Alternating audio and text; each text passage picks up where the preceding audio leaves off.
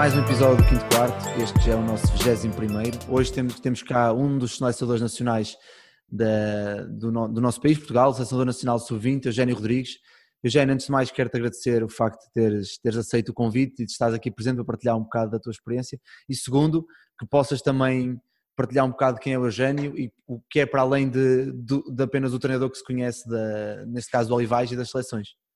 Olá Vasco, eu é que agradeço a oportunidade e uh, sempre pronto a partilhar e, uh, e, a falar um bocadinho sobre esta, esta paixão que nos une, que é o basquetebol e todas as, as questões que estão, enfim, uh, circundantes e tocantes desta, desta modalidade. Sim, sim. O prazer é todo meu. Obrigado. Muito bem, Eugênio. Para começar, conta-nos um pouco quem é o Eugênio, de onde é que vem, como é que, como é que começou este, este, este caminho do treino no basquetebol até os, até os dias de hoje em que estás no, no Olivais tentando, tentando fazer. Ser resumido, sim. resumido. Já lá, vão, já lá vão 35 anos, portanto já vai, já vai um bocadinho longo. Sim, mas comecei uh, para o basquete, nasci para o basquete no Coimbrões, na altura ainda como atleta, uh, na altura em que o Coimbrões, Sporting Coimbrões fez a opção pelo feminino, passei a treinador, na altura ainda jogava também no futebol Gaia, uh, até que uma dada altura tive que fazer a opção, até porque já estava também no ensino superior e não tinha tempo para jogar, treinar e...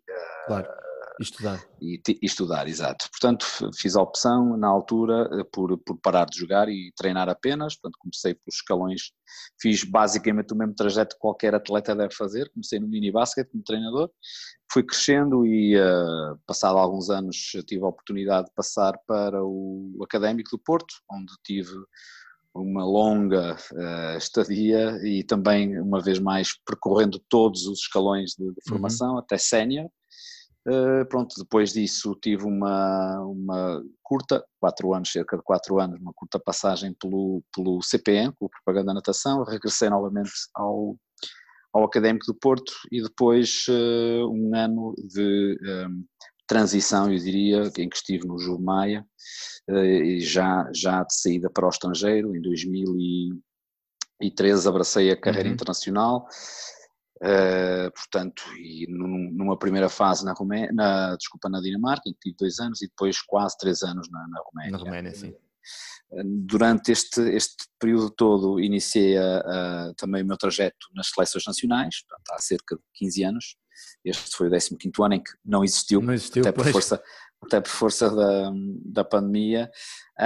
Um, pronto, estive, estou, estou de facto numa, num primeiro ano estive com sub-18 e depois todo o trajeto dos, dos restantes anos até à data em sub-20 feminino. Uh, entretanto, regressei a Portugal um, e, uh, e uh, fui convidado para treinar o Olivais e aceitei, tendo, tendo, tendo estado no Olivais até à data também, com, enfim, com sempre em séniores femininos, com resultados interessantes, uh, e pronto, e este é de uma forma muito resumida o trajeto sempre no feminino, portanto sempre tive, uhum. tive uh, no, no, a treinar o, o, setor, o setor feminino, tanto do basquetebol, e pronto, é de uma forma resumida, é um bocadinho já não treino formação há algum tempo, se considerarmos que o escalão sub-20, sobretudo a nível europeu, é um escalão sénior, sim, sim. portanto eu, já não eu... estou a minha, a minha ideia é que o escalão sub-20 já, é um, já, já deve ser um escalão sénior até é, a nível nacional, não só europeu. É, e mesmo sub-18 sub já é transição e sub-20 já deve ser elevado. Sim, sim, estamos a falar sobretudo, não tanto na, sim, na nossa realidade também, já há alguns anos esta parte já é uma realidade sénior, claramente, mas, uhum. mas se atentarmos às nossas adversárias, são todas já séniores, e algumas delas tarimbadas já com enfim, já com um peso no basquete europeu que, uhum. que não tem nada a ver com a formação. E pronto, tenho estado no escalão sénior já há alguns anos esta parte, significativos, eu diria. Muito bem. Aqui, logo a primeira pergunta, que é, penso seja mais óbvia, o feminino acaba por, por surgir de forma natural no Coimbrões, mas, mas depois há a mudança para o académico, em já é, um, já é um clube misto, em que tem masculino e feminino. O porquê de continuares com o feminino? Sentiste sempre mais à vontade com, com, com o escalão feminino ou, ou acabou por nunca acontecer virar para, para o masculino? Eu, eu, diria que numa primeira fase foi uh, efetivamente, uh, enfim, eram, eram os convites que iam, que iam surgindo para o feminino uhum. e naturalmente ia aceitando. É? Um, depois, a uma dada altura, é já uh, sentires que tens um background feminino, uh, uns, uns quantos anos de, de, treino no setor feminino que são enfim, uma vantagem, são um ganho de experiência importante que, que, que de desperdiçar por qualquer razão também não é, não seria muito inteligente da minha parte. E finalmente, nos tempos mais recentes, e já na Dinamarca, por exemplo, onde houve hipótese de treinar masculino, entendi que a, a, fazer a transição, não me considero um treinador de feminino, sou um treinador de basquete, ponto. Sim, sim, sim, sim. Mas a fazer a transição para, o, enfim, para, para o setor masculino teria que ser um projeto de facto interessante, um projeto desafiante, um projeto ambicioso e confesso que até à data não tem surgido não nada claro. a esse nível e portanto não tenho, não tenho uh, mudado um pouco a agulha também, também por força disso.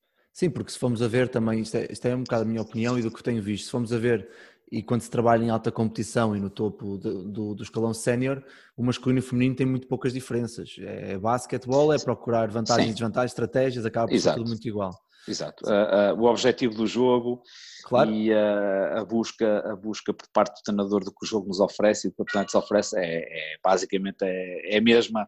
O approach pode ser ligeiramente diferente, sobretudo no treino. No treino uhum. em si, pode ser um approach, deve ser um approach diferente, porque as pessoas não são iguais, como é evidente, mas essa é uma preocupação que qualquer treinador tem, independentemente de mudar de setor, porque quando mudamos de um clube para o outro, de um país para o outro, ou de uma equipa para outra, temos que ter a, a, a inteligência de estudar os grupos com que vamos trabalhar claro. e eventualmente mudar os approaches independentemente do género que, que, que, estejamos a trabalhar. É? Claro. Uma coisa, uma coisa interessante que falaste no início foi que tanto no, no Coimbrões como no, no Académico passaste pelos escalões de formação eh, uhum. todos. Achas que é importante para um treinador que começa a sua carreira jovem, hoje em dia cada vez mais há, há miúdos mais novos, 17, 18 anos, a começar a carreira de treinadores de mini-basket, não querer chegar demasiado rápido aos séniores e passar pelos escalões todos de formação, sub-14, sub-16, também Acho. para compreender um bocado como é que funcionam os vários escalões?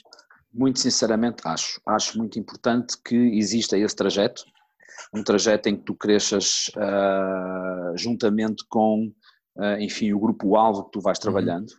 por um lado. Por outro lado, que esse crescimento seja um crescimento sustentado, sustentado em basicamente duas grandes uh, variantes, eu diria. Por um lado, a existência de referências, e essas referências podem estar no teu clube ou não, mas estando no teu claro. clube tanto melhor, portanto possas ter uma referência de um treinador ou de uma treinadora que uh, dentro do clube te permita também crescer uh, no plano da, da, enfim, da troca de, de, informação, da troca de ideias, etc. E por outro lado, uh, uh, enfim, as, as, tuas próprias referências, se sentires que já estás preparado para treinar, uh, já te sentes desafiado para treinar um nível ou dois níveis, dois níveis acima. E quando eu digo dois níveis, não falo tanto na questão qualitativa, na questão da qualidade da equipa, de, de ser uhum. mais ou menos desafiante, falo sobretudo em função, embora as coisas estejam, não sejam associáveis, claro. mas, claro. mas uh, sobretudo tu te sentires apto a, a, a trabalhar outro tipo de questões sobretudo no plano, por exemplo, no plano uh, tático, uh, mais desafiantes. E depois perceber também que treinar um jovem não é a mesma coisa que treinar um então, adulto. Claro, ok? Não há um compartimento estanque, o, o, jovem não passa a adulto aos 17 anos de idade, ou 18, ou 16, não é isso que dizemos, mas, uhum. mas no seu todo, analisando um grupo pelo seu todo, percebermos quando é que estamos preparados, de plano da experiência, um, e do plano de abordagem com o próprio uh, grupo-alvo, não é? Quando é que estamos preparados para, ok, treinar um grupo sénior, um grupo em que a formação existe, mas não é tão, não está tão presente no dia a dia, ou continuar a treinar a formação de, evidentemente, a questão da competição e a abordagem com, com, com o atleta é, é um pouco diferente. Eu diria que estas são as grandes premissas para sentir quando é que sais de um plano para o outro. Certo, e tu falaste aí do, de ter uma referência, seja no nosso clube ou até fora, e eu acho que é interessantíssimo teres falado nisso, porque eu, enquanto treinador jovem, tive a sorte de, e tu disseste que jogaste no Gaia, e eu, a minha formação foi toda no Gaia, tanto como jogador como treinador, até este ano uhum. que vim para Rio Maior, mas, mas sempre tive a sorte de ter boas referências, não só dentro do clube, mas fora, e, e, o ano passado e há dois anos pude trabalhar com dois treinadores de séniores de qualidade, o Paulo Brinca e o Miguel Miranda, e senti muito estás a dizer de, ok, se eu tenho uma referência, alguém que eu posso contar, alguém que eu posso questionar-me, alguém com mais experiência com quem eu posso dizer, ok, olha, estou está, está a, estou a ter dificuldades nesta situação. Acho interessante teres falado nisto, porque eu sinto que há muitos jovens hoje em dia que hum, querem fazer o caminho, não é o caminho sozinhos, porque estou a ser um bocado ingrato a dizer isto, mas não escolhem, não, não tentam encontrar um mentor, por assim dizer, uma referência fixa, dizer, ok, esta pessoa vai me ajudar, porque se calhar também tem um bocado o receio de serem criticados, seja construtivamente ou mesmo destrutivamente, porque às vezes a maneira como as coisas são ditas uh, acaba por ser um bocado destrutivo. Acho que é importante também a mentalidade de um treinador jovem ser ok, eu estou aberto a tudo o que me disserem, eu preciso é de, eu quero é ser uma esponja autêntica e seja o bom, seja o mau, eu tenho é que começar a conseguir filtrar eu as minhas coisas. Hum. É, exato, é isso mesmo. É, é, nós não crescemos se não tivermos dúvidas, nós não crescemos se não tivermos uma oposição construtiva uh, das nossas próprias ideias e se nós uhum. vivemos fechados uh, numa redoma em que não temos a crítica, não é? E quando digo a crítica é alguém que está na bancada, que é, enfim, uh, pode ser até nosso professor ou não, pode ser nosso mentor ou não, mas alguém com quem temos confiança ou há vontade suficiente para trocar de uma forma construtiva claro. ideias sobre o que é que aconteceu num treino, sobre o que é que aconteceu num jogo.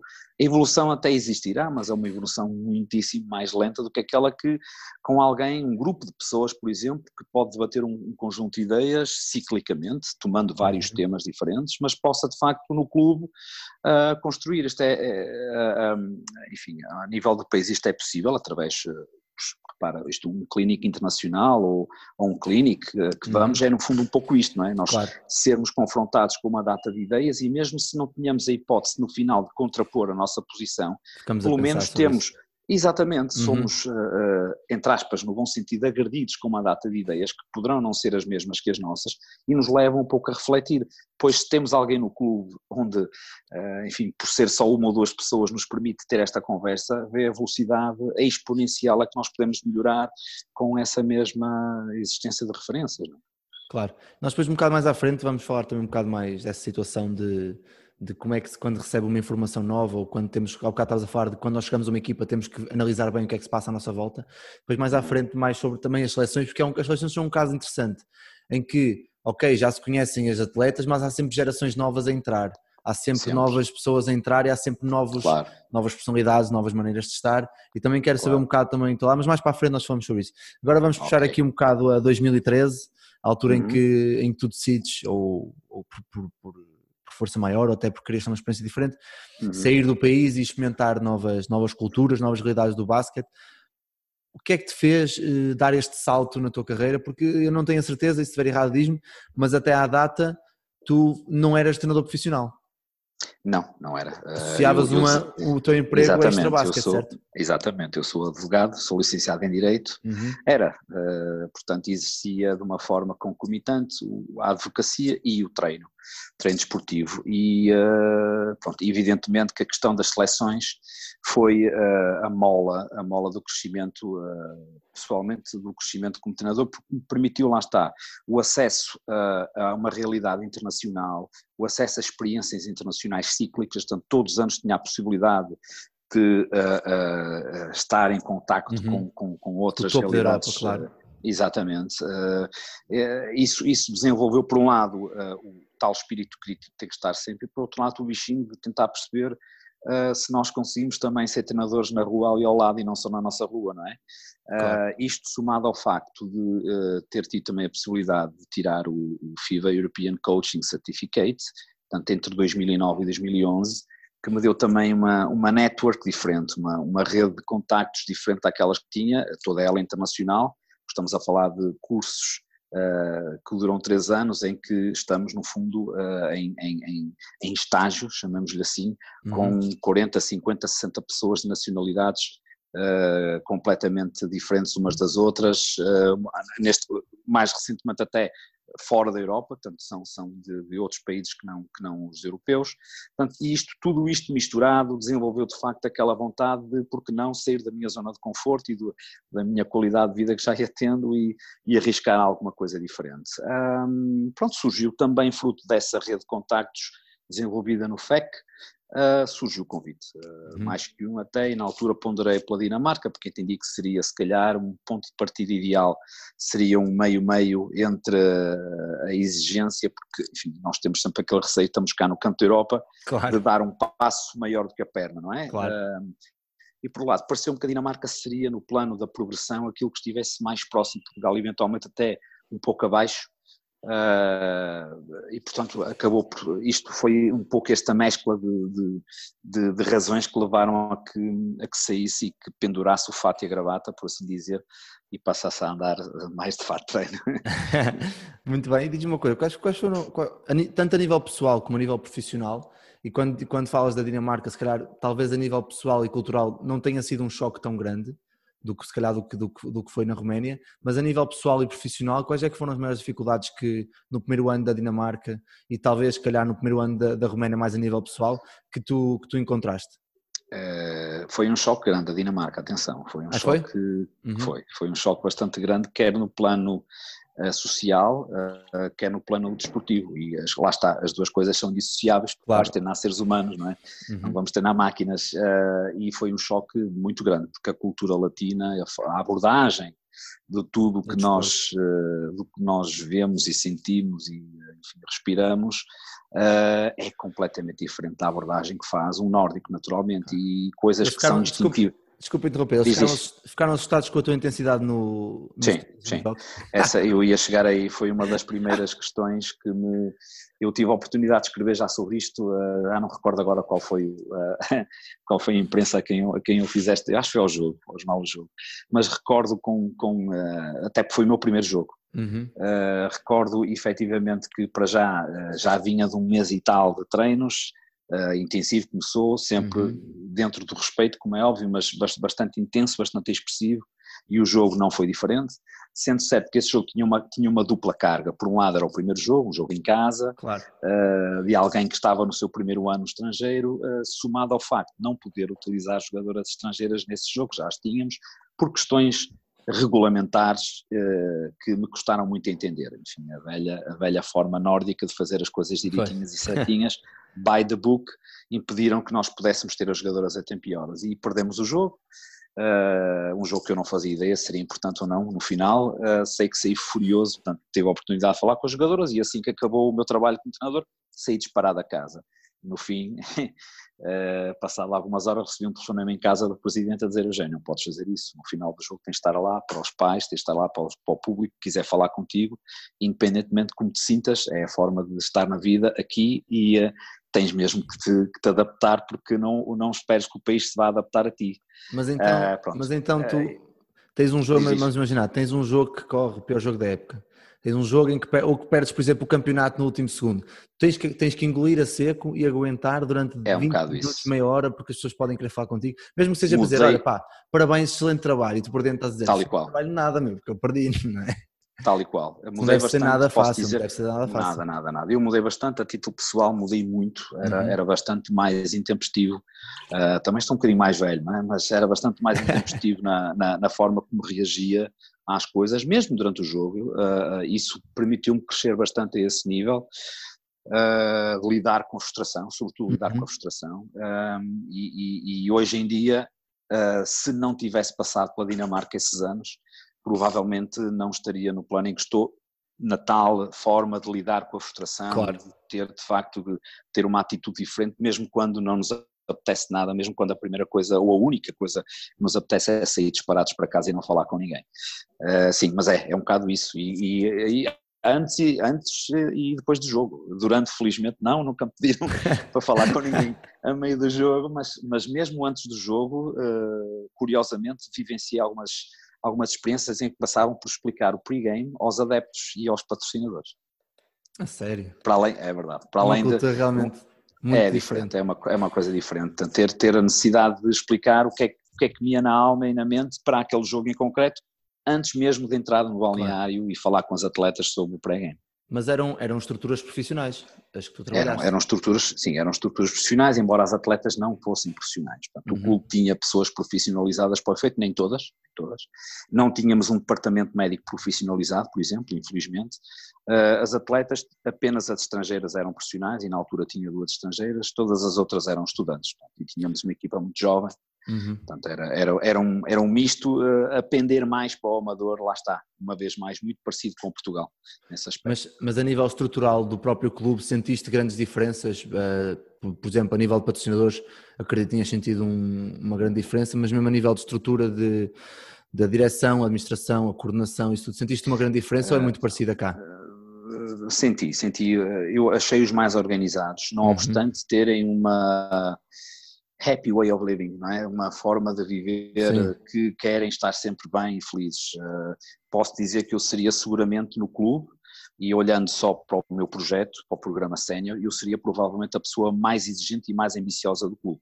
Uh, para eles ninguém queria perder, como é evidente, mas a derrota não era, claro. uh, não era tudo e a vitória também não era tudo. Não é? Para o treinador a questão era um bocadinho diferente e eu acabava por sentir que às vezes eu é que era a mola e o trigger não é? da, da, da, da, enfim, de todo o programa, porque havia sempre esse tal travão. Portanto, eles, sim senhora, acho que estamos aqui para ganhar, para competir, mas, mas uh, vamos com calma porque temos que andar todos uh, bem com a vida e a frustração não é uma coisa que deve passar de um dia para o outro.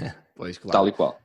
E, e, depois daí, daí saltas, passado dois anos, saltas para a Roménia e foi, já estavas bem mais preparado porque já estiveste na, na, Dinamarca, obviamente, mesmo assim sentiste grandes diferenças porque são países muito, são países muito diferentes, não é? Muitas e muitas, senti um universo pois. de diferenças. Curiosamente achei o país bastante mais parecido Curiosamente, ou talvez não, acho que há de facto há uma raiz latina na Roménia uhum. que é real, é real. E achei nesse aspecto o país muito mais parecido com, com, connosco e a forma deles abordarem a vida, ainda que mais intensa. Portanto, eu passei, diria que do 8 para 80. Yeah. Uh, sim, achei-os bastante mais parecidos connosco e Uh, muitíssimo mais profissionalizados. Portanto, estamos a, estamos a falar de uma realidade 100% profissional em que toda a gente no, no staff uh, vive, era, vive era, aquilo claro. vive daquilo e era profissional. Portanto, uh, desde um departamento médico com fisioterapeuta 24-7 até atletas, epá, diria que 80% de equipa profissionais, portanto eu podia treinar com elas às 8 e meia da manhã, às 7 da manhã se quisesse e voltar a treinar com elas às, às 6 e meia, assim que elas estavam lá para isso. Uh, pronto, tinha sempre um grupo de 3, 4, 5 atletas que seriam sub-19, que estavam, pronto, eram estudantes e iam, iam ao plantel sénior fazer alguns treinos, mas no seu todo, inclusive, o staff que estava comigo a nível de adjuntos, de team manager, eram, sim, eram completamente profissionais. Uh, e, pronto, e depois, claro, uh, o, a exigência, a exposição mediática, a necessidade de fazer todas as semanas ir à televisão, a necessidade de todas as semanas depois do jogo ter uma conferência de imprensa, mais uma vez estivesse bem disposto ou mal disposto. Foi. Uh, pronto, tudo isto, tudo isto uh, uh, era uma realidade diária completamente diferente, mesmo daquela que estamos habituados em Portugal. Pois é isso que eu ia perguntar, como é, como é que é preparar-se para uma, para uma conferência de imprensa onde já sabe mais ou menos o que é que os jornalistas vão perguntar, mas a qualquer momento pode saltar aquela pergunta que nós estávamos mesmo à espera que eles não fizessem mas que agora temos que responder, porque eu li, eu li num, num livro sobre, que até era de futebol, eu não tenho aqui o livro neste momento, mas, mas que dizia que a conferência de imprensa é o momento antes do jogo em que os treinadores jogam, jogam o jogo fora do campo, ou seja, usam estratégias para ou para tentar atacar aquele jogador ou para defender os nossos jogadores. Sentiste um bocado essa, essa evolução em ti? Uh, sim, uh, não tanto no, no plano dos, dos mind games, não, uhum. nós termos tanto a falar do adversário, uh, eventualmente com um ou outro treinador que nós sabíamos que ia ouvir o que é que íamos dizer e podíamos tentar ali por mais alguma acha na uhum. fogueira, uhum. mas não tanto por aí, sobretudo, sobretudo por proteger os nossos jogadores. E sim, achei que na Roménia a agressividade e a forma como a exigência existia em relação aos jogadores e, e, aos, e aos treinadores em geral, ao clube em si, por parte dos adeptos e da cidade, porque estamos a falar de clubes que eram cidades, é? portanto aqui, bom, em Portugal temos claro. às vezes três e quatro clubes na mesma cidade e esse bairrismo não existe, na Roménia cada cidade tinha o seu clube, ou das principais cidades tinha o seu era clube, muito portanto, não era? Exatamente, uhum. portanto a exigência estava lá e, e a necessidade de proteger os, sobretudo os jogadores dessa mesma pressão era, era muito grande, uh, porque sabíamos que os jogadores iam ouvir, sabíamos que os jogadores liam o que escreviam durante a semana, Epá, num plano muito menor e se calhar mal comparado, mas muito parecido com o que se vive em Portugal, por exemplo, em relação ao futebol, uhum. em, que, pá, em que as notícias são diárias e diz-se 30 mil coisas sobre determinados jogadores durante a semana e é evidente que eles não estão imunes a estas coisas. É? Claro. Nesses, nesses, nesses quatro, quase cinco, cinco anos que tiveste fora do país, qual é a memória que te, sempre que se fala nisto que está mais presente em ti, seja na Dinamarca ou na, ou na Roménia? Uh, mas em que plano? No, de, de, de, algum facto, de alguma experiência? Um facto, a nível desportivo, algum, alguma, alguma, alguma situação caricata que tenhas vivido fora do pavilhão ou no, no escritório, qualquer coisa do género?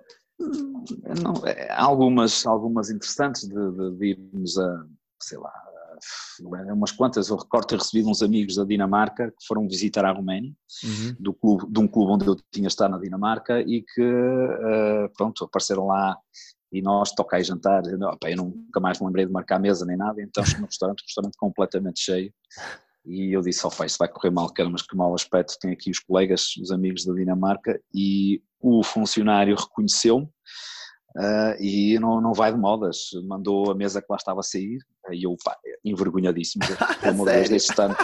Ele mandou as pessoas que lá estavam, não sei onde é que ele pôs as pessoas, coitada, eu uh, pedir, falava, ainda hoje falo muito mal romeno, mas na altura tentar desculpar-nos, dizer pá, deixem de estar, mas o homem uh, tirou aquela malta e sentou-nos lá, portanto foi algo que, isto para dizer o quê, Vasco? Para dizer que o, o, o treinador é chamado Dom Professor, Uhum. Na Roménia, o título de treinador é ok, é o coach, mas é o Dom Professor. Porquê? Porque, eh, tal como uh, uh, em Portugal, ou pelo menos no meu tempo, no tempo em que eu era estudante, não sou assim tão velho, mas já foi há alguns anos, em que o, o de facto o professor tinha um peso sim, sim, uh, grande, era, era alguém que estava ali para ensinar e que, que a gente respeitava imenso. Um respeito máximo, claro. Exatamente. O treinador na Roménia ainda é, esse, ainda é esse, essa figura do Dom Professor em que está ali de facto e põe respeito, não, não é uma autoridade, não é um polícia, mas nem nada que se pareça, mas, mas é alguém muitíssimo respeitado. E eu senti isso uh, pela primeira vez na vida uh, nesse, nesse país onde estive. Uh, e pronto, depois outros, outros pequenos episódios mais ou menos caricatos, sei lá, recordo de isso confesso que me emocionei bastante de ver alguém na, na, na bancada que num, num, jogo fora até, num jogo fora em Brasov, nós estávamos em Galates, ficava uhum. 500 km sensivelmente de Brasov, um, e alguém que, que, que, vem, que deixa a bancada no fim do jogo e traz um casco de Portugal. A pessoa não falava uma palavra português, nunca tinha estado em Portugal e sabia que o treinador uh, era português. De, Galates, de Galates era português e achou por bem descer ali no final vir com, com o cascol e, e para, para, tirar uma selfie fiquei eh, ainda hoje eh, tenho, tenho, alguma emoção quando quando quando recordo episódios. E, e como este uns quantos outros foram foram anos muitíssimo bem passados. É um país duro um país difícil uhum. com uma realidade ainda hoje difícil mas mas cresci muito fez-me crescer muito também vivenciar isso tudo. E de facto não não me arrependo um segundo de ter lá passado esses, esses anos todos era, era mesmo por aí que eu ia fazer a próxima pergunta e depois passamos mais para a frente, que é, tendo em conta a realidade que se vive na Roménia e a, a cultura que a Roménia tem de ser uma cultura muito, muito conservadora e ainda muito fechada, senti, sentiste essa dificuldade quando apresentaste a tua, a tua filosofia à equipa, a tua forma de estar, os teus temas táticos, todas claro. as ideias, sentiste isso? Uma enorme desconfiança, como deves uhum. imaginar. Uhum. O português uh, não é um passaporte de basquete. Eh, é um claro. passaporte de futebol, uh, há portugueses a treinar em todo lado do mundo, uh, mas no basquete não é assim. Então, uh, num país como a Roménia, que a cultura basquetebolística e o passado basquetebolístico é, muito é um passado, exatamente, uhum. do leste europeu, portanto, como deves imaginar, não direi em relação à, à direção, que, que se me contratou é porque eu achava que tinha valor, mas as atletas e sobretudo, enfim, adversários, todo, todo, todo o mundo que está aqui à volta dessa, dessa realidade, mas havia com muita, com muita desconfiança uh, o português. Já lá estava o Zé Araújo, já lá, já lá estava há alguns anos, ele próprio também já tinha partido alguma pedra nesse aspecto, mas ainda assim, mas ainda assim era, foi uma realidade que tive de desbravar Uh, pronto, não sei, eu acho que, que a coisa correu bem uh, no plano desportivo e também no plano, no, no plano pessoal, uh, social, etc. Correu bem.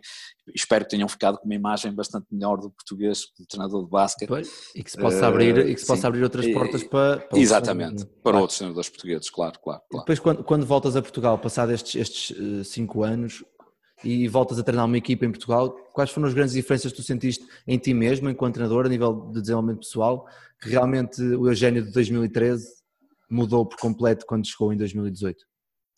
Olha, eh, por acaso não senti, sou-te sincero, não, não, uhum. não senti uh, nenhum choque, uh, não senti que tivesse que adaptar em particular. Uh, por acaso não, confesso que não. E mais, eh, eu quando saí de Portugal era, era como, te, como te disse, era, era alguém bastante mais intempestivo, alguém mais uh, uh, intenso uh, na forma de, de, de, estar no banco, no treino, com os jogadores, com árbitros, com tudo. E, e, sinto que hoje uh, estou um pouco mais, mais tranquilo nesse aspecto e ouço bastante mais que, apesar de falar bastante, já, já começo a ouvir bastante mais que o que uhum. ouvia isso é importante. Acho que essa terá sido talvez a maior diferença quando, quando voltei a treinar, até porque voltei a treinar, em alguns casos, pessoas que já tinha treinado, portanto, e essa foi possível também fazer essa, sobretudo a nível de seleção, já tinha treinado uhum. uh, pessoal, uh, porque eu continuei a treinar a seleção quando estive certo, no estrangeiro, certo, vinha, vinha no verão. Portanto, uh, acho que terá sido mais por aí, quanto ao mais, uh, é, são aquelas ideias novas que nós trazemos que mudaram entretanto, que mudaram em nós e já não vamos fazer agora em 2018 ou não íamos fazer em 2018 aquilo que fazíamos quando saímos em 2012, não é?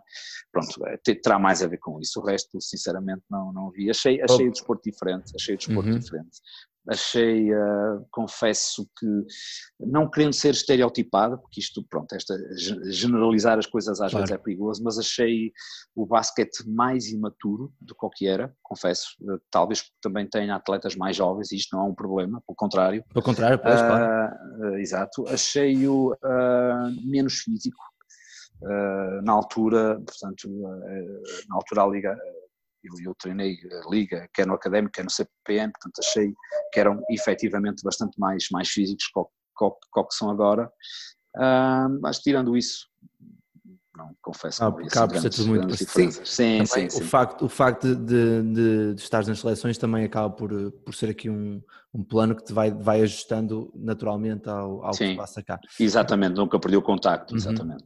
Passando aqui para as seleções, já que falamos, começamos a falar, 15 anos como selecionador nacional são já aqui uma bagagem muito grande.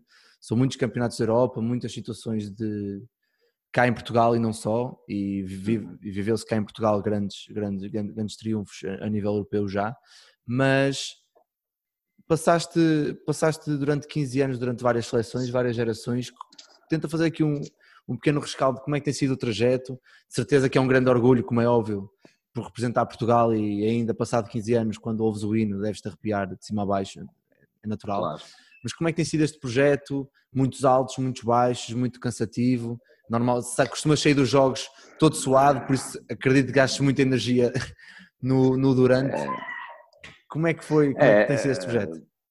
Olha, tem, tem uh, são 15 anos que parecem 30, não é? Uhum. Deves imaginar, são Uh, muitos deles, todos eles, aliás, muito intensos, uh, a maioria deles com, com sensações positivas no final, de, de estar satisfeito, de estar, de estar, na maioria dos casos, uh, pronto, realizado e, enfim, contente por, por, por, considerar que os objetivos foram atingidos, um ou outro não, mas, mas tenho essa sensação, sobretudo de ter continuar a, a, ter o mesmo orgulho que tinha quando, quando fiz o primeiro jogo, continuar a emocionar-me uh, cada vez que ouço o hino, tal como ouvia uh, há, há não sei quantos anos, um, e, e, continuar a ter a mesma fome, mesmo se me sinto mais cansado, uh, em alguns casos, mais uhum. rapidamente que ao que me sentia. Portanto, já não, já não sou propriamente um sprinter, claro. as coisas já, já são um bocadinho mais de meio, meio fundo, diria. Uh, pronto, mas, mas eh, eu diria que as coisas essenciais estão, estão cá todas. Agora, claro que mudou, as coisas têm mudado muitas. Uma coisa era treinar uma geração uh, sub-20 há 14 anos atrás, uh, e hoje em dia as gerações sub-20, portanto, o mesmo escalão etário 15 anos depois é completamente diferente. Sim, sim, sim. A, a, realidade, a abordagem, as, os interesses, as necessidades, os problemas que colocam é completamente diferente. Claro que nós não passamos de uma geração para a outra, portanto não há aqui um gap em que uhum. eu treino há 15 anos e agora volto a treinar. Estes anos todos dão-nos essa transição pacífica, eu diria, de, daquela primeira que treinámos uh, para, para, esta, para esta de agora, ou para estas de agora, mas há, se olhar atrás, sim, há, há uma data de coisas que, sei lá, alguns hábitos que tínhamos a nível de, da organização dentro do próprio grupo que hoje uhum. são ah, inconcebíveis, quer dizer, eu recordo que na primeira ou na segunda seleção e na, nas, nas que sucederam tínhamos o, o, bom hábito de retirar os telemóveis a partir de uma dada hora, quer dizer, hoje é impossível porque uh, os gadgets estão em todo lado e tu claro. não consegues limitar a comunicação é, é, Já faz parte é, é impossível, não há, sim, não há sim, hipótese, sim. quer dizer, então a abordagem nesse sentido tem que ser diferente, já não é no sentido de retirar, proibir, mas de, de consciencializar que, pronto, independentemente de os terem no quarto, não os podem usar, é só para dar um exemplo do que é que umas coisas mudaram ao longo destes 15 anos, que é que, que, passaram, entretanto. E aqui entrando também nesta, nesta parte da, da adaptabilidade que um treinador tem que ter e de, de, de nas seleções ser, como tínhamos dito há, há pouco, uh, ser sempre uma, uma estrada de entrada para várias atletas anualmente, como é que tu como treinador fazes essa abordagem anual às novas atletas que entram, uh, deixas que as jogadoras mais velhas façam essa, essa abordagem eh, de forma natural no treino e no, e no extra treino, ou tu tens mesmo, sentes a necessidade de falar com, com cada jogador, explicar, ok, nós trabalhamos assim, assim, assim, é, e a partir de agora é assim que vai funcionar? É um pouco de tudo, Vasco, é um okay. pouco de tudo.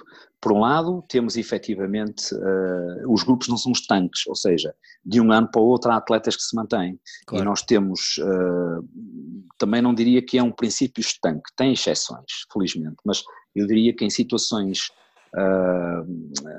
de hipóteses idênticas em relação a ficar nas 12 finais, normalmente privilegiamos a mais nova, porque nos permite ter depois uma rentabilização diferente claro. no ano seguinte. Embora, embora este princípio também tenha exceções, como é evidente. Mas o facto de termos grupos que passam de uns anos para os outros, nós chegámos a ter jogadoras que fizeram quatro temporadas de sub-20, uh, permite-te desde logo ter as próprias atletas que vão passando essa informação. Claro, claro, claro. Uh, esse, Ajuda esse muito código, depois na, é, na construção é, é, do esse, grupo, não é? Exatamente, o código, o código genético diria que vai sendo perpetuado também dessa maneira, mas não invalida que tenhamos, como é evidente, que ter uma abordagem com todas elas uh, inicial e sobretudo com aquelas que, se, pronto, que depois entretanto vão passando as várias barragens dentro da, da, da, do trabalho de preparação e que aquelas que chegam, eu diria que as 15 finais também não, não é um princípio estanque, mas aquelas que vão ficando até o, o, grupo final de 15, todas elas depois têm uma, uma conversa individualizada em que, entre outras coisas, procuramos que, que tenham, que estejam sintonizadas com aquilo que nós queremos quer em nível de grupo, quer a nível de, de, individual, para que haja tal, uh, perpetu, o tal perpetuar de, de, de, desse, desse código genético de um ano claro. para o outro, esse tal Fight Club, que é muito mais do que uma, uma, um título, não é? É muito mais do que, do que lá, uma forma de defender. É uma maneira de estar, mais, é, é, mais, é mais do que isso, mas sim, é uma forma muitíssimo mais abrangente de estar, que envolve capacidade de sacrifício, espírito de, de irmandade, sei lá, umas quantas uhum. coisas que, que, que, elas vão bebendo, quer através do, do staff, quer através das colegas de equipa. Muito bem. E como é que, como é que eu, porque há algumas, algumas questões que, que eu acho muito interessantes e que eu me questiono sempre que vejo as seleções a jogar. Como é que um, um treinador consegue preparar um grupo, um grupo bastante uh, heterogéneo a nível de personalidades, porque são jogadores que normalmente têm, têm muito, muito, muito tempo de jogo e muito, muito protagonismo nos seus clubes. Como é que em, num espaço tão curto de tempo, ou que, ou que coisas é que, é que se dá mais importância para que realmente o grupo chegue à altura dos europeus ou, do, ou, dos, ou das qualificações e estejam no ponto certo para começar todas juntas a remar para, para o mesmo lado e, e ter bom resultado? Há vários itens, uh, critérios, chamamos-lhe assim, de seleção, é? uhum. uh, que vão desde aqueles critérios mais óbvios, que são as questões biométricas, que são as questões físicas, que são as questões técnicas e táticas, uh, o sucesso, porque não dizê-lo, ter o sucesso ou insucesso, e depois há, há, há, a questão, enfim, do perfil, há a questão do perfil. Nós, numa seleção, eh, ter a noção de que não podemos ter 12 jogadoras iguais está muitíssimo mais presente do que numa equipa. Claro. Portanto, estamos a falar de um período muito curto de competição, estamos a falar de que se ao longo de uma época uh, 12 jogadores não têm a mesma utilização, 12, 13, 14, 15, não têm a mesma utilização, num período de competição de 10 dias, muito esta questão do é, é, é, aplica-se claro. muito mais, não é? Portanto, claro. há, há, muito mais gente a ter menos hipóteses de, de dar o seu contributo, enfim, uh, com minutos que, que, que, que, sejam significativos. E então, ter a noção desde logo que as 12 jogadoras que vão uh, não vão ter de certeza absoluta o mesmo perfil, ou não queremos que tenham o mesmo perfil. Mas isso okay? é-lhes dito, é-lhes dito desde o início. É-lhes dito. Olhos, Olhos nos olhos, olhos, nos olhos. é evidente. Olhos nos é, olhos. São... É uma característica que achas que é importante os treinadores terem? É fundamental, fundamental. E, fundamental. E, e sinceros, uh, mais que tudo. E mais, eu nem acho que isso seja diferente em relação à mulher ou ao homem. Uhum. Com a mulher, posso dizer que é fundamental ter uma atitude honesta, direta, uhum. sincera do que esperamos delas, que faça lógica, que faça sentido, uh, na abordagem do trabalho, com, com, com a mulher, no caso com a atleta, é fundamental.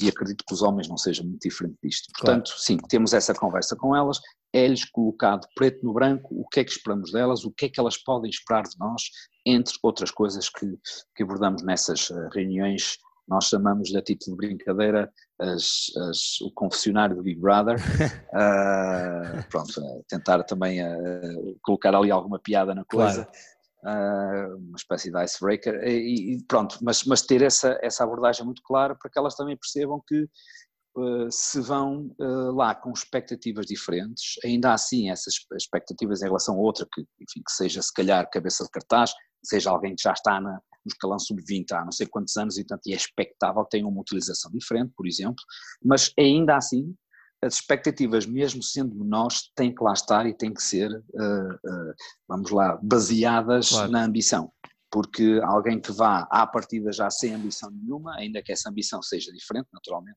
não interessa ao grupo, não interessa de todo ao grupo, ok? Portanto, é, não é fácil, estamos a falar de mês e meio de trabalho, pois portanto, é, sim, sim. estamos a falar de 40 treinos, 40 e poucos treinos, normalmente, uh, e pronto, e depois mais uh, a correr bem 8 ou 9 jogos de treino, a correr mal nem isso, portanto, é, não, eu não é fácil, é, é, é, o aspecto, não é fácil jogar contra Espanhas e contra a França, mas olha que fazer a preparação e ter este tipo de coisas todas em atenção também não é nada fácil. Claro, e quanto mais, e quanto mais eu presumo, mais este trabalho é feito de antecedência e, com, e daí isso é tão difícil porque queremos fazê-lo bem, depois também para tornar mais fácil, presumo que aqueles, aqueles 10, 11 dias de competição, certo? Para não estarem preocupados com Pá, não posso estar preocupado agora com a jogadora X, com a 12 jogadora que está chateada porque é só jogou 30 segundos, é porque nós deixamos preto no branco o que é que ela ia fazer. É evidente. E ela aceitou. É, é, evidente. É claro. É gastar. Claro que isto uh, não funciona tudo o mais um igual a dois, mas, é mas sim, evite e previna, evita e previne muitos, muitos erros e, sobretudo, aquela, como tu dizias agora e bem, aquela. Hum, enfim, desperdiçar de energias em coisas e atenção em coisas que não interessam nada e que são claras à partida. Portanto, não interessa estar a perder tempo e energia, foco, etc. nesse tipo de coisas porque não, não é por aí. Não, é, nem, claro. não vai mudar nada. Quer dizer, a pessoa estar amoada num canto com uma lágrima quando a equipa ganha, epá, não vai ajudar nada, não vai mudar nada no dia seguinte. Nada, pois é isso. Nada. Claro. E aqui uma questão, durante estes 15 anos e, e tendo em conta que estás em escalões de fim de formação mais, mais, mais ou seja, mais dedicada à técnica individual e, mais, e o início da, da, competição em si, em que entram as estratégias, o scouting, todo, toda a parte tática coletiva individual, qual, o que é que tu achas que, que, falta mais no nosso jogador português, na nossa jogadora, neste caso português, quando chega às tuas mãos, o que é que tu sentes mais dificuldades em, em passar? Invariavelmente os meus relatórios têm uh, uh, quase sempre o mesmo tipo de conclusões, infelizmente.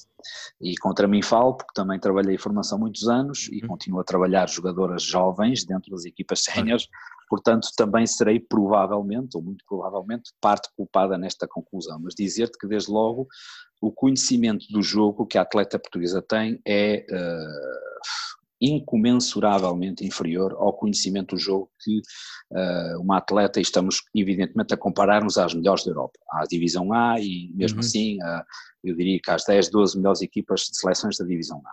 Portanto, temos um conhecimento do jogo muitíssimo inferior. Quando é necessário mudar o plano dentro do próprio jogo, é quando é necessário mudar o plano que temos instituído de um dia para o outro, quando é necessário adaptarmos o nosso o nosso jogo a, a, um adversário diferente, porque no dia seguinte é outro, é outra seleção, com pois. características completamente diferentes, é muitíssimo difícil fazer esse transfer, muito, muito complicado. Fazer o transfer do que vem num vídeo uh, durante 7, 8, 10 minutos para o, o, treino de campo e depois para o jogo é muitas vezes, e ao fim de não sei quantos dias, ao fim de não sei quanto cansaço acumulado, é, é de facto uma pecha na jogadora portuguesa, claramente. Por outro lado, eu diria que uh, estando melhores, estando melhores, estamos bastante melhores que o que estávamos há 15 anos, mas a nossa intensidade do jogo é ainda assim muitíssimo inferior. Há aqui um sem número de, de razões que levam a isto.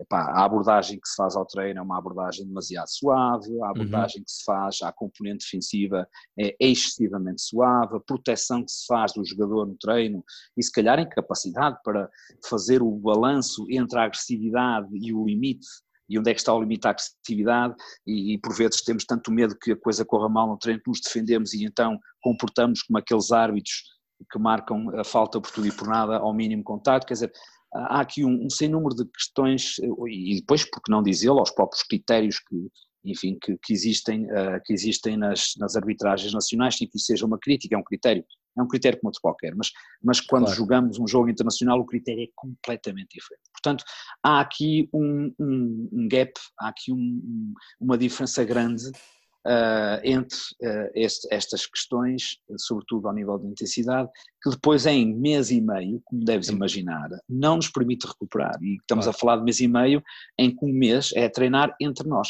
Se fosse a treinar com a Espanha, aí provavelmente uh, claro. em muito menos tempo estaríamos mais próximos daquilo que pretendíamos, mas não, nós treinamos connosco, portanto, entre nós, com os mesmos defeitos e com os mesmos vícios de sempre. Portanto, eh, eu diria que estas duas questões, depois pronto, há aqui a questão de eficácia, eficácia de tiro continua a ser um, Uh, continua a ser de facto um drama uh, para nós, nós precisamos de muitíssimo mais, precisamos de criar muitíssimo mais para conseguir os mesmos níveis de, de, de eficácia do, do, que, do que o adversário, uh, pronto, isto depois em, em jogos extremamente equilibrados, é uma fatura que invariavelmente pagamos pela pior, na pior, da, pior da forma, das formas, mas sim, é, eu diria que estas são, são as principais questões. É engraçado teres falado, falaste nos dois pontos, acaba por ser dois barra o terceiro o conhecimento do jogo, mas, mas também está ligado, em que este ano, como eu te disse no início, vim para Rio Maior e estou a trabalhar com, com um treinador que teve, mas já tem uma experiência internacional muito grande. E as três coisas que ele me disse mal chegamos no, no primeiro treino foi, Vasco, nós vamos trabalhar em três coisas este ano velocidade, lançamento, tomada de decisão e acabou. E quando começamos a dar velocidade ao treino, os jogadores ficam muito desconfortáveis porque começam a ver que as coisas não são tão fáceis quanto isso, começam a perder claro. bolas no drible, começam a fazer claro. calhaus na passada e começam claro. a ficar um bocado desconfortáveis, mas quando percebem que o ritmo de evolução é muito maior, depois com tomadas de decisão e tudo mais, e o lançamento, e, e, quando eu digo lançamento, e tu falaste na eficácia, acho que é um ponto importante, mas eu acho que é, antes disso é o à vontade que temos com o lançamento, o conseguimos lançar com um close out agressivo, o conseguimos lançar sozinhos, porque eu, diz, diz, desculpa.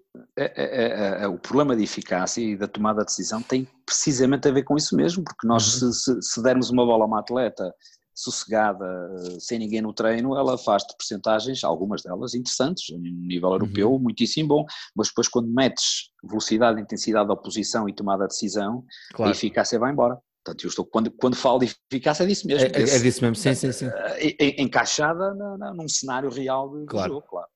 E o que é que achas que, que nós, enquanto, enquanto treinadores de formação, uh, podemos fazer ou podemos, para colocar estes dois ou três gaps que nós temos nos treinos, que tipo de estratégia é que se pode usar ou que tu usarias se fosses agora um treinador de formação?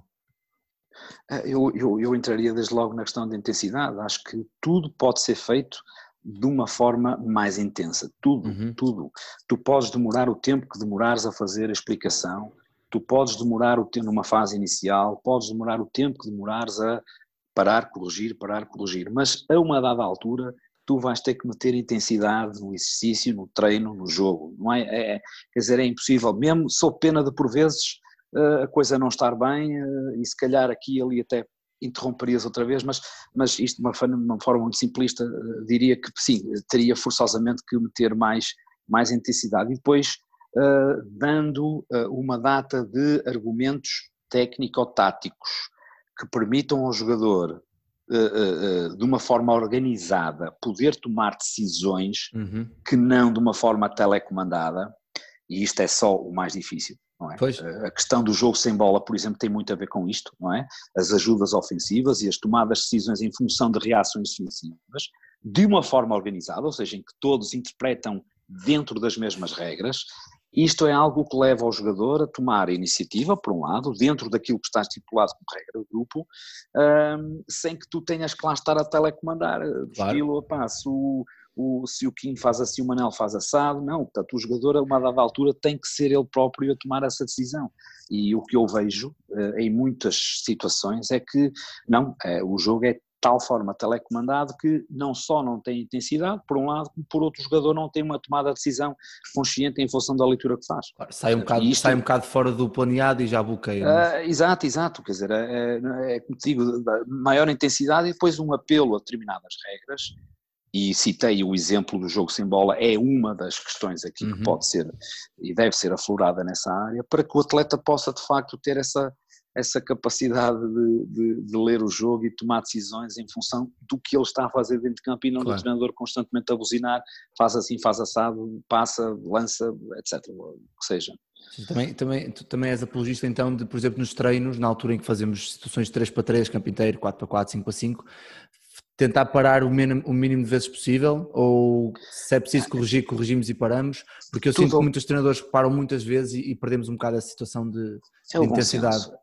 É o bom senso. Claro. Olha, eu fui alvo de um estudo, de uma monografia há uns anos, esta parte estava eu no académico, portanto terá sido, não sei, talvez 2006, 2007, 2008, por aí. Uh, fui alvo de um estudo, uma monografia em que uh, um dos temas era precisamente a, a enfim, a intervenção do treinador e uh, quantificar essa intervenção do uhum. treinador nos treinos e nos jogos. Então andava com o micro, portanto tinha o plano de treinos que, que a pessoa que estava a fazer o trabalho e que depois transpunha o que estava planeado e o que acontecia no treino. Epá, e por vezes a, a, realidade, sem que eu me apercebesse, só depois quando li as conclusões da monografia é que tomei consciência disso mesmo, é que por vezes nós temos tanto ou mais tempo de intervenção no treino do que o próprio jogador. Quer dizer, às tantas é quase um treino do treinador e não um treino do atleta. É? E, e, claro que isto tem que ter muito bom senso, claro que isto tem que ter fases, tem que ter etapas, isto obedece claro. a uma progressão naturalmente, não é? E obedece também ao próprio grupo, às características do próprio grupo que tens. Mas tem que haver uma evolução, independentemente do grupo estar melhor ou pior, tem que haver uma evolução no sentido de lhes dar progressivamente mais liberdade. E depois há vários tipos de intervenção. A intervenção pode ser ao ponto de parar o treino, para todos, de parar o treino só para aquele jogador, de não parar o treino e dar o feedback com, com o jogador em movimento, habitual a ouvir e a jogar ao mesmo tempo, portanto trabalhar com os dois, uhum. uh, com os dois diria com os dois sistemas ao mesmo tempo, ou, ou, ou de facto uh, evitar efetivamente que aquilo pare, pare, pare, pare sistematicamente quando, quando já estamos num ponto em que isso não deveria acontecer. Claro. E, e se calhar é uma das questões, repito, abordando de uma forma muito simplista o que é que pode ser feito, desde logo sem grande sem grande apelo a, a, a, a nada grandes, de. Grandes mudanças, não é? Grandes não, não, não é nada de extraordinariamente claro. científico, longe disso, de perceber e de ter alguém ali também para lhe fazer ver isso, porque nós nem sempre temos essa percepção. É? Agora faço esta pergunta porque veio-me agora à cabeça: será que os treinadores não colocam mais intensidade no treino porque não estão confortáveis a ver o treino a essa velocidade? Claramente. E perdem Claramente. muita coisa? Claramente. Tal pois. como é desconfortável a um atleta pois. tomar uma decisão e dar um feedback ou ouvir um feedback, melhor dizendo, uh, porque as coisas não param, acontece tudo a uma velocidade muito grande. Claro. Para o treinador uh, é igual, não é diferente, quer dizer, o treinador sente-se muito mais desconfortável uh, a ter que dar o feedback, a ler, dar o feedback e estar preparado para dar um feedback. Claro. Exatamente, claro, claro, porque, e depois, mas pronto, isto também é um, é um circuito de, de, peixe de rabo da boca, não é? De pescada rabo Sim. da boca, em que tu não o fazes porque não tens à vontade, mas também porque não tens à vontade não o fazes, então nunca progredes nisto vai passar tudo de certeza por uma fase de maior desconforto, em que, em que, em que depois o treinador tem muito medo uh, porque foi demasiado rápido, disse ao António, o que é que faz isto? Mas não foi o António, foi o Manel. E, pá, e o treinador é desconfortável, até parece uhum. que isto é uhum. algo de, uh, de, de enfim, que, que, que, o treinador não, não, não, não se sente bem fazer, pá, mas é, é, faz parte, faz parte, faz parte do o erro se o treinador erra, não, não dá um feedback correto porque foi tudo demasiado rápido, depois seja, na próxima vez melhora. Se calhar claro. filma os treinos, filma aí meia dúzia de treinos seguidos para perceber onde é que ele pode melhorar e depois, pronto, corrige, porque o, o vídeo não é só para o atleta, é bem importante para o treinador, não é? Ora, aí está, era isso que eu ia dizer agora mesmo. Aquela situação que tu falaste de de pôr o microfone e ouvir. Nós temos a sorte cá em Remaior ter a Escola Superior de Desporto e todos os anos, ou dois em dois anos, há sempre alguém que faz um estudo sobre o feedback corretivo, o feedback, feedback positivo, negativo. E é engraçado que falam muitas vezes disso, de gravar o áudio dos jogos e depois gravar o, o vídeo, porque assim como nós, como nós, os treinadores, eh, os jogadores, os próprios árbitros também o fazem, é? acaba por ser também uma situação de, de mudança, de, de, evolução nossa drástica. Aqui claro. falaste há um bocado do, do Fight Club e agora também quero entrar aqui mais um bocado, tenho só uma pequena pergunta. Uhum. Assim, muito simplificado, o que é que é o Fight Club? Já, já explicaste que é mais que uma forma de estar, é, abrange muitas, muitas, muitas dinâmicas. Uhum. Como é que se formou, como é que se formou esta analogia do Fight Club? E, e acaba por ser, presumo que acaba por ser também, mas é um bocado a, a, a, o reflexo de quem tu és dentro de campo, como treinador e como pessoa, certo? É, sim, é, sim, desde logo parte, parte, parte por essa base, que sou alguém extremamente intenso uh, nas coisas e, e extremamente apaixonado uh, pela, pelas coisas que faço e, portanto, uh, o, o, atleta que trabalha comigo só se vai dar bem se for igualmente apaixonado e intenso pelas coisas que faz. Portanto, isso é algo que difícil, é, um, é, é, algo que tenho e que difícil mudará. Uhum. Eh, não sei igual para todas, naturalmente, enfim, umas serão mais, outras menos, eh, mas pronto, tem que haver ali muita coisa disso. O, o Fight Club surge, este clube de combate, ou, ou, esta forma de estar surge porque após o primeiro ano que, que trabalhámos em sub-18, Portanto, eh, estes 15 anos, o primeiro foi no escalão sub-18 e no segundo, na altura trabalhava com, com o Ricardo Vasconcelos, portanto nós no segundo ano eh, passámos a sub-20 e chegámos imediatamente, apesar de ter corrido bem no primeiro ano, sub-18, uh, ficámos no, no, top 8, uh, rapidamente percebemos que se não trouxéssemos nada de diferente ao jogo, se não trouxéssemos nada que colocasse o nosso adversário direto em desconforto, dificilmente teríamos sucesso porque nós não tínhamos jogadoras mais altas, não tínhamos jogadoras mais rápidas, não tínhamos jogadoras mais performantes, eh, não tínhamos jogadoras que conhecessem melhor o jogo, portanto, nós próprios provavelmente nem seríamos melhores treinadores que os outros, uhum. portanto, das duas uma, ou magicávamos em algo diferente, Uh, sem que pudéssemos jogar com o sexto jogador, que se não podíamos, uh, nem, nem, nem, aplicar uma zona 3-3, não dá. ou trazíamos algo dentro das nossas possibilidades que fosse realmente diferente, ou uh, não, tínhamos de certeza os dias contados como, como projeto de, de, melhoria de seleções. Então, a questão defensiva foi o passo mais evidente, porque apesar de tudo, apesar de defesa não ser só ganas, longe disso, não sei só atitude, eh, muito longe disso, exige igualmente conhecimento do jogo, mas achamos que o percurso a percorrer para atingir níveis optimais de performance seriam mais, eh, eu diria que menos difíceis de atingir no plano curto prazo mais fácil ofensivo. ofensivo. Exatamente, uhum. a curto prazo seriam mais alcançáveis. Então a defesa tornou-se eh, o, o, vamos lá, o caminho óbvio e depois uma defesa agressiva. E quando falamos de uma defesa agressiva, é uma defesa agressiva no seu todo. Ou seja, não estamos a falar apenas de estar em campo inteiro, ou em três quartos de campo, estamos a falar de formas de defender o bloqueio direto, formas de defender o bloqueio indireto, formas de bloquear e ressaltar, uh, enfim, todo um, um sem número de situações que acontecem de dois contra um expostos, etc. Todo um sem número de situações que acontecem no, no, nos momentos defensivos, naqueles 20 e tal segundos que estamos a defender, que uh, teriam que tirar o adversário do desconforto. Portanto, teriam que gastar tempo de jogo ao adversário, teriam que desorganizar o adversário, teriam que levar o adversário a fazer coisas que normalmente não faz, claro. a lançar eventualmente sob pressão de tempo ou sob pressão de, de, de jogadores, enfim, eh, toda uma data de objetivos que não passavam necessariamente por roubar bolas, não era necessariamente por aí, embora isso também tivesse presente, sobretudo quando, quando andávamos no, em campo e ter nos traps, uh, nos saltos e trocas, etc. Um, portanto, isto, isto, tudo foi, no fundo, uh, uma ideia. E depois uh, o resto, ou seja, tu não és capaz de fazer um trabalho defensivo quando estás a treinar e quando estás a, jogar, se no resto do teu dia fores alguém que está pacatamente a descansar à sombra da bananeira, a claro. beber uma água de coco e não fazes é impossível. Quer dizer, tu, eh, não, há, não há duas formas de, de levar a coisa. Ou, ou, tu tens um. Eu não diria que estar todo dia a correr uh, em sprint e todo claro, dia claro, claro. a ser agressivo em tudo que faz, mas, mas ter uma abordagem agressiva da coisa, uma abordagem uhum. em, que, em, que, nós nos comportamos quase como eu nunca, nunca estive na tropa. Portanto, uh, mas, mas imagino que seja. que tenha muito espírito, como dizia há pouco, o espírito de irmandade, o espírito sim, de companheirismo, sim. de sacrifício, de, de entreajuda, enfim, uma data de questões que estão fora do treino também estão no treino e no jogo, naturalmente, mas estão, também podem estar fora do treino e têm que lá estar. Quer dizer, claro. ninguém se senta à mesa sem que esteja a equipa toda, ninguém se levanta da mesa sem que a equipa toda esteja pronta a levantar da mesa. Uh, ninguém entra para a caminhonete sem estejam todos presentes, prontos a entrar para a caminhonete. Todo um espírito de companheirismo que depois entra nesta questão eh, do jogo, eu diria, do treino e do jogo, percebes? Portanto, por isso dizia que o Fight Club foi muito mais do que, do que o nome, chamo Clube Combate, por acaso nem tem muito a ver com o filme, eu gostei muito do filme, eh, mas... essa, mas, essa era uma é, questão que eu ia te fazer a seguir, é, se foi não, a partir é, do, é, do filme ou se não, ou se foi uma coisa natural que aconteceu. Não, o nome calhou, eventualmente por causa do filme, mas não, não tem nada a ver com o filme, o claro. filme é até bastante agressivo e violento, eu gostei muito, está no meu top 3, mas não, não tem nada a ver com o filme, nem com o Brad Pitt, nem com, nem com, nem com muito bem. Jani, passando agora aqui para, já que estamos a falar do Fight Club e da, desta construção de uma equipa agressivamente defensiva fora do campo primeiro e depois para o campo, eh, nós em off falávamos, falávamos do, do, do, grande jogo de há quatro anos atrás contra, contra a Espanha em Custóias, uh, no Europeu, em que vamos, vimos para a segunda parte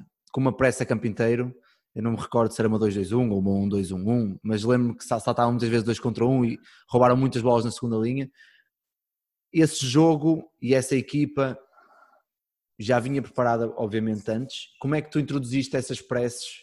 Ou como é que tu naturalmente, normalmente introduzes uma, por exemplo, uma, uma, uma zona campo inteiro ou uma equipa, em que modelos é que o fazes e se fazes progressivamente ou se é, é, primeiro apresentas 5 contra 0 e depois repartes, como é que fazes, como é que fazes isso?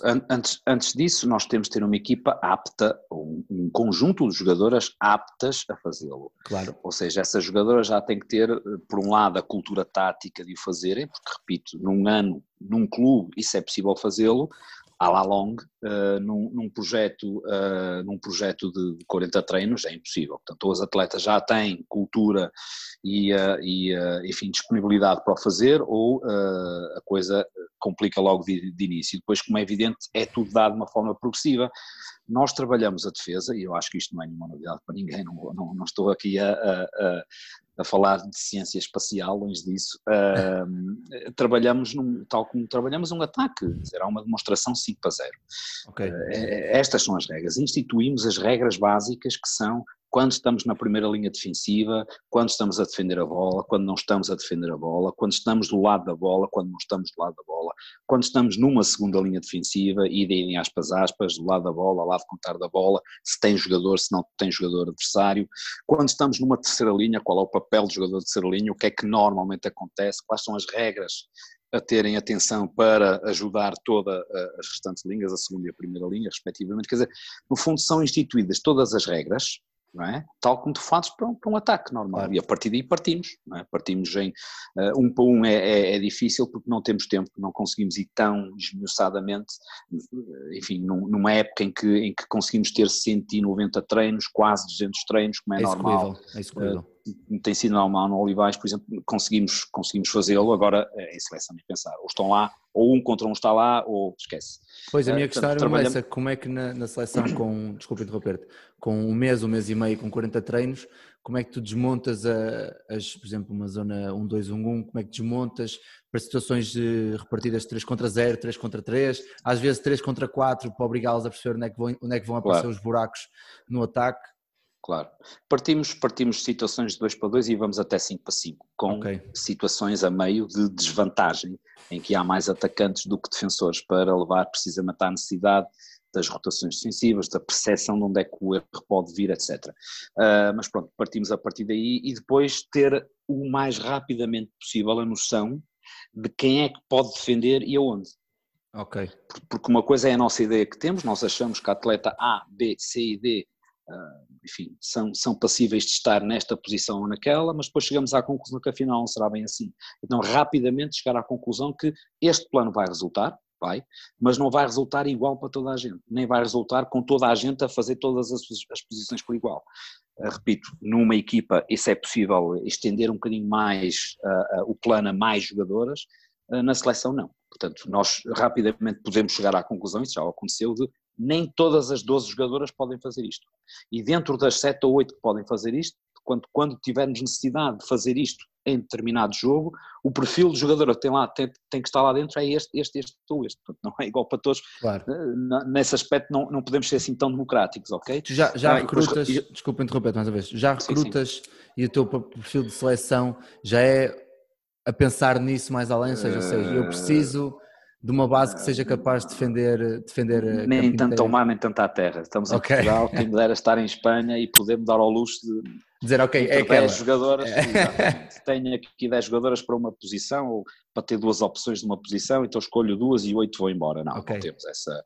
Uh, mas sim, mas sim, dentro daquela da variedade que pode existir, mais de uma ou outra posição, sim, procuramos ter uh, essa ideia dentro do plano que temos para aquele trabalho, sim, vamos, vamos, vamos um pouco por aí. E depois pronto, e depois rapidamente passar ao 5, 5 para 5 e testar em situações reais de jogo. Testar, testar, testar, jogar, que é um problema muitíssimo grande para nós, hoje menos, felizmente. A Federação tem dado passos importantíssimos nessa, na existência dos tais uh, confrontos internacionais uh, prontos de treino, que já vamos tendo uhum. mais do que o que tínhamos, também fruto da nossa evolução. Claro. Portanto, já somos mais atrativos. É preciso que todos queiram jogar connosco, não é? é exatamente. O adversário já, já vê com bons olhos também fazer claro. a maioria deles. Quer dizer, a Espanha nunca na vida jogava connosco, ou quando muito, jogava dois escalões acima, dois escalões abaixo. abaixo uh, com sub-18 vinha com sub-16 a sub-15, não é? Agora não, agora já começa a ser um bocadinho mais no caso de Espanha. Portanto, é um bocado esta a realidade de, eh, da forma como. E não é só na defesa, portanto, estamos, eh, quando falamos claro, de ataque, sim. é mais ou menos a mesma coisa. Uhum. Nós não podemos perder muito tempo, temos que realmente ser muitíssimo objetivos naquilo que fazemos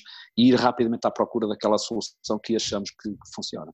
Isso é outra questão, e eu vou fazer aqui um parênteses eh, na, na, nesta situação da defesa, porque disseste uma coisa interessante que é no ataque procurar rapidamente a nossa a solução que nós queremos, a vantagem que nós queremos ir buscar, seja a partir de uma penetração ou até de um mismatch. Sentes que, sentes que hoje em dia o basquete está muito coreografado, ou seja, uh, eu vejo muitos jogos e agora tenho a sorte de, de, também fazer disto vida, do basquete vida, tenho muito tempo para ver jogos. Uh, e vejo que há, há, bastantes equipas em que, lá está, não sei se é estratégia ou não, mas que tem muitas, muitas dinâmicas a acontecer e é muito ali cíclico e rotativo e não, não procuram uma vantagem direta, ou a partir de um bloqueio direto, ou a partir de um stagger para um atirador, ou a partir de um mismatch. Achas que o basquete está um bocado coreografado demais hoje em dia? Não estou a falar a nível Portugal, estou a falar a nível uh, geral. É assim, depende do nível a que tu estás claro, a observar. Não estou a falar de Euroligas, não é? Euroligas nem ACBs, claro. como é óbvio. Uh, eu diria que se, uh, se de facto um, se deparamos com, com, com, coisas menos interessantes aqui e ali, uh, eu diria que normalmente os padrões são ou é uhum. um jogo excessivamente telecomandado em que o jogador executa determinada tarefa sem olhar verdadeiramente ao que está a passar, por um lado, por outro, há o oposto, que é a transposição. Já não é assim, perdoem os, os fãs do Street Basket, já não é assim. já não é assim eh, e temos, temos trabalho, temos trabalho de, enfim, de equipas nacionais eh, já com, com, com Street criatividade não é assim, mas, mas no sentido mais, uh, diria que bravo do termo, mais selvagem do termo, é transpor o street basket, aquilo que se faz ali no playground sem regras, sem grandes regras, para o campo. Portanto, quando, quando se constata aqui e ali questões que eu acho que eu reputo menos positivas, normalmente tem um destes dois padrões ou é efetivamente excessivamente controlado uh, e então curiosamente anárquico, é? ou então excessivamente anárquico. Curiosamente, curiosamente, uh, eu, eu estaria mais, se eu tivesse que fazer uma das opções entre o mal menor, eu curiosamente daria mais uh, aso a que o basquete fosse anárquico, uhum. quão pior é o nível técnico das equipas. E o que se constata é o oposto, curiosamente, das equipas que eu vou observando, jogos que vou vendo de níveis, enfim, de, de qualidade inferior, de escalões, enfim, de menor evolução, uhum. em que se anda a procurar ali determinados movimentos, bloqueios, e quando a equipa está num estágio tal de evolução que a anarquia, entre aspas, se calhar é a melhor solução uh, até. Entre o mal menor, claro. seria efetivamente a, menor, uh, uh, a menos má das, das opções, eu diria. Não, eu queria só fazer este parênteses porque tu que estás numa das melhores equipas da, da, Liga Feminina tens, tens esta de certeza que vês, como disseste muito bem, que vês muitos jogos de não só de cenas, mas também de escolhas, e tens esta noção, e eu também queria saber um bocado a tua opinião sobre isso. Mas voltando, voltando aqui ao que estávamos a falar nas construções, tu falaste muito bem que fazem uh, o 5 para 5, uh, jogam, é um método de avaliação o jogo, usam outros métodos de avaliação, usam vídeo, por exemplo, nos treinos ou nos jogos, presumo que sim, para depois analisarem sim. as vossas próprias situações, mas nos próprios treinos usam vídeo para analisar quando acrescentam alguma coisa nova? Em alguns, em alguns. Uh, nós não temos, apesar da Federação ter condições uh, muitíssimo melhores do que tinha há uns anos e incomparavelmente melhores do que a maioria dos clubes, uhum. sejamos sinceros, ainda assim não está num ponto tal que nos permita ter alguém do staff, a exemplo que acontece com algumas seleções, e mais vou, uma vez comparando a Espanha. Eu vou, dá-me só uma cama que eu vou, não te preocupes. Gravo tudo. mas, mas não temos, infelizmente, não temos essa possibilidade, curiosamente. Claro. Uh, mas sempre que temos, procuramos aproveitar uh, e, e, pontualmente vai acontecendo uh, o gravar, o gravar do do, do, treino, posso dizer que na Roménia todos os treinos eram filmados, todos, sem exceção. E sentiste uma grande diferença, não? Sentiste uma grande enorme, diferença. enorme, claro. enorme, eh, claro. Uh, enorme, até porque uh, isso acontecia porque os pavilhões tinham uh, circuitos de câmaras, de, uhum. de câmaras interno e, e, e, e pronto, estavam lá permanentemente, 24-7 a gravar. Eram apagadas depois quando nós não queríamos passar uma semana, mas pronto, em Portugal não há, não há. É raro o pavilhão que tem um sistema de videovigilância, de câmaras internas. Portanto, até por isso fica, fica complicado, mas, mas evidentemente que é um instrumento de trabalho fortíssimo. E para o treino ainda mais, porque no treino, quer dizer, o jogo tem uma componente aleatória, uma componente, de, vamos lá, de algo que pode acontecer que não estás à espera. Não, não diria que não é um ambiente tão controlado. No treino, por ser um ambiente mais controlado, tu permite rapidamente tirar mais, sei lá, se estamos a trabalhar um exercício de, de, de, de, tiro, de volume de tiro, e tu rapidamente, quer dizer, um atleta num jogo lança três vezes, se queres tirar conclusões sobre o tiro uhum. dele, se calhar não é tão mais fácil, difícil, é? claro. mas num treino, num treino isto é possível, porque estás num ambiente mais controlado, eh, e é, é de facto um ganho. Não temos, infelizmente não temos eh, muitas, não é frequente, mas volta e meia assim fazer bom. Muito bem. Aqui só para terminar aqui duas perguntas do, dos nossos ouvintes e porque a conversa está ótima, mas depois alonga-se demasiado e acabamos por, por, nos perder um bocado aqui do, do, foco principal. E o primeiro, o primeiro, a primeira pergunta que eu tenho vem de um, de um treinador que é um colega meu, Guilherme, que, que faz uma, fazia a pergunta que era quais são os conselhos que tu darias a um treinador jovem, mas eu vou, eu vou ainda mais além. Se pudesse ter uma conversa com a Jana de 20 anos, 21 anos ou 25 anos, eh, que, que, que dicas e que conselhos é que lhe davas agora que já passaste por tanta coisa na tua carreira? Olha, eh, fala mais com os teus colegas. Não tenhas medo de trocar ideias com os teus colegas. Não tenhas medo que os teus colegas de profissão ou de treino. Roubem as ideias. Te, não, pior do que isso. Te achem que tu és um idiota que só ah, okay, pois, disparates. Pois, isso é outra questão. Não tenha, é não, não, que, que essa insegurança não seja um obstáculo à tua aprendizagem e evolução. Uh, uh, uh, lê mais. Lê mais. E quando digo ler, por ler, entenda-se ver. Portanto, ter, ter cuidado, não estou a falar de ir buscar agora aqui um jogo de Euroliga para isto, não, claro. ver mais clínicos hoje em dia, de facto, a, a, a, a, informação está muitíssimo mais disponível do que estava há 30 anos atrás, como deves imaginar, não é? Pronto, e essa, essa necessidade do treinador, ele próprio, de uma forma quase autodidata, uh, procurar informação e procurar crescer, é o que, na minha opinião, somado a outras quantas questões claro. aqui, uh, ao jogo, ao treino, à, à, experiência, às referências no clube, etc., uh, eh, de, de, permitem evoluir muito mais. E eu, se pudesse dizer isso ao Eugênio Rodrigues, mais jovem, uh, era, era uma das coisas que, que, saltaria, aliás, que me saltou desde logo.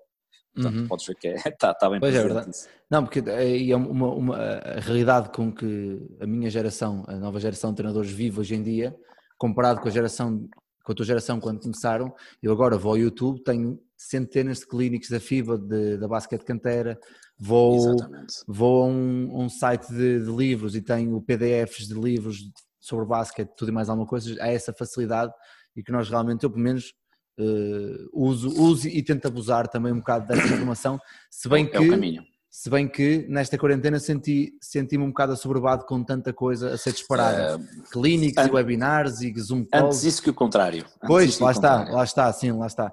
Mas pronto, Eugênio, uma última pergunta e para deixar aqui, para ser uma pergunta mais difícil de responder. Nestes 35 hum. anos de carreira que tu, que tu tens como Eugênio, consegues tirar uma jogadora que te tenha marcado mais? De todas as que já, das centenas de atletas que tu já, que já ah, jogaste? É, seria, seria muito injusto, como deves imaginar, estar a. Tive, tinha, uh, tinha, que te pôr num spot mais desconfortável. Eu, senão... eu sei, eu sei, eu sei. Uh, não, tenho, opá, tenho tido a felicidade, uh, quer a nível de clubes, uhum. quer a nível de seleções, quer a nível nacional, quer a nível do estrangeiro, epá, tenho tido a felicidade de trabalhar, eu considero-me treinador de sorte, não tenho as dúvidas, não só pelas coisas que se foram proporcionando, pelos convites que fui tendo, Uh, pronto, quando digo sorte, se calhar também, também fiz por isso, modéstia à parte. Mas uh, dizer-te que as coisas foram aparecendo. A sorte está muito trabalho, não é? A sorte está muito, Exato. muito trabalho.